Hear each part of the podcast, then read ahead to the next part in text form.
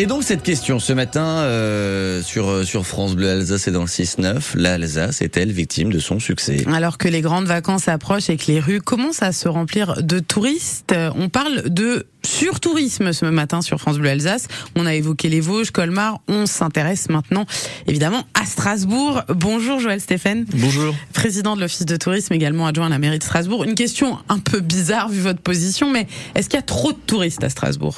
Mais c'est une très très bonne question que euh, qu'il faut vraiment se poser dans une ville attractive touristiquement comme Strasbourg. Vous l'avez évoqué dans votre sujet tout à l'heure. Euh, en Alsace, on n'est pas, on considère pas qu'on est victime de surtourisme, mais par contre qu'il faut qu'on soit extrêmement vigilant pour que le tourisme reste une activité qui soit vivable pour tout le monde, pour les habitants comme pour les espaces naturels ou patrimoniaux euh, qui nous sont chers. Hum, alors Colmar, on l'a vu, veut miser sur euh, sur le tourisme haut de gamme en, en limitant par exemple les grands quarts de, de, de touristes. Est-ce qu'on pourrait imaginer la même chose à Strasbourg?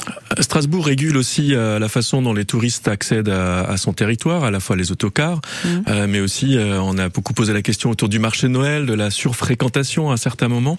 Et donc c'est tout un travail en finesse sur la façon dont les personnes peuvent se diffuser sur la grande île, dans ses environs, comment comment on considère l'espace et comment on amène les les gens à, à le visiter. Et concrètement, c'est quoi par exemple euh, par exemple le... sur les, les, autocars, on a des espaces qui sont dédiés. Vous connaissez sans doute le, la, la, gare routière euh, Parc de l'Étoile, mmh. donc euh, avec tout un processus qui permet d'amener les autocars là où ils vont stationner toute la journée. Donc tout ça est, est organisé. Et ils ne bougent pas de là, ouais. Voilà. Et puis pour pour les grands événements estivaux ou, ou à Noël, on a une réflexion pour que les événements soient diffusés à travers la ville. C'est d'ailleurs même plus qu'une réflexion puisque c'est expérimenté maintenant maintenant depuis 2-3 ans euh, dans le marché de Noël. Oui. Ça reste beaucoup plus respirable, vivable euh, grâce à ces euh, mesures prises. Oui, l'étalement du marché de Noël. Exactement. Alors, vous le dites, vous parliez justement du marché de Noël, de, de, de, de la période estivale. C'est vraiment par période euh, finalement ce, ce pas ce surtourisme puisqu'on parle pas de ça, mais voilà ce, cette masse de touristique. À, oui, à tout le monde peut le constater. Il y a certains week-ends à partir du mois de mai où il y a vraiment beaucoup de monde partout en, en Alsace.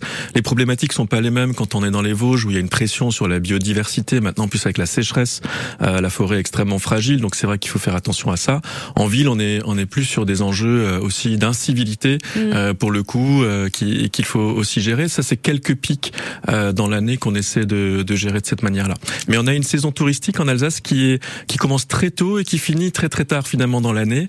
Et donc ça, c'est aussi une chance parce qu'on a une, une région très diversifiée. Ouais, c'est là. Est-ce que le Covid a, a changé quelque chose en profondeur sur sur les périodes de fréquentation ou sur peut-être sur la population euh, des Oui, sur la population très clairement. Euh, et, finalement, c'est aussi, euh, j'entendais le maire de Colmar, c'est aussi des, des, choses sur lesquelles on peut euh, s'appuyer, c'est-à-dire qu'on a des touristes qui sont peut-être plus de proximité mmh. à l'échelle européenne, peut-être moins de touristes lointains, et donc aussi des touristes qui sont euh, peut-être déjà familiers d'un certain nombre d'éléments euh, qui sont à découvrir en Alsace, et qui sont aussi plus curieux d'aller plus loin, euh, c'est-à-dire de ne pas rester que dans les spots instagrammables, mais aussi d'aller un peu plus vers la culture, l'offre qui peut y avoir partout dans la région. Ouais, et, et du coup, évidemment, ça fait ça fait moins de monde à un seul endroit, et ça, ça limite un petit peu On la concentration.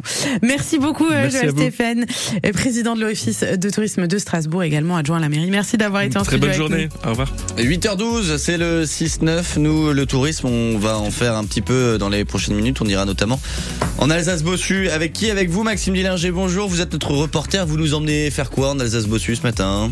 Salut Hubert. Oui, je Salut vous Max. emmène en Alsace-Bossu.